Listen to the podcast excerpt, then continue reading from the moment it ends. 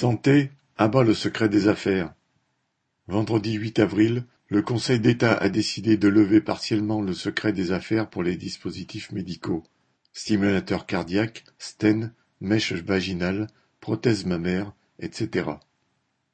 En 2018, une enquête menée par plus de 250 journalistes avait révélé un scandale autour de la fourniture de ces dispositifs.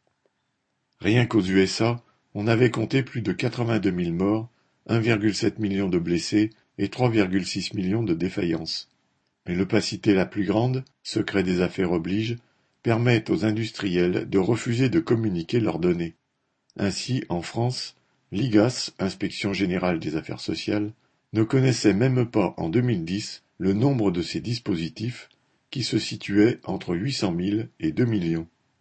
Dans leur enquête, les journalistes avaient montré que les autorités de santé justifiaient le secret des affaires du fait que, citation, toute divulgation porte atteinte aux intérêts commerciaux car ils comprennent des informations industrielles.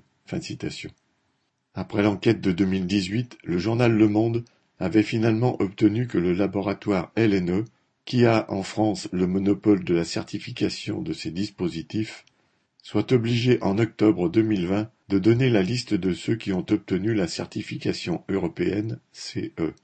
Mais la liste de ceux qui ne l'avaient pas acquise restait secrète. En pratique, ces dispositifs refusés en France peuvent donc être mis sur le marché en présentant une certification obtenue dans un autre pays de l'Union européenne. Avec la décision du 8 avril, il y a maintenant obligation de connaître ces dispositifs non homologués CE mais vendu quand même en France. Mais le diable est dans les détails, et le Conseil d'État a renvoyé au tribunal administratif le soin de déterminer les modalités pratiques de la consultation de cette liste.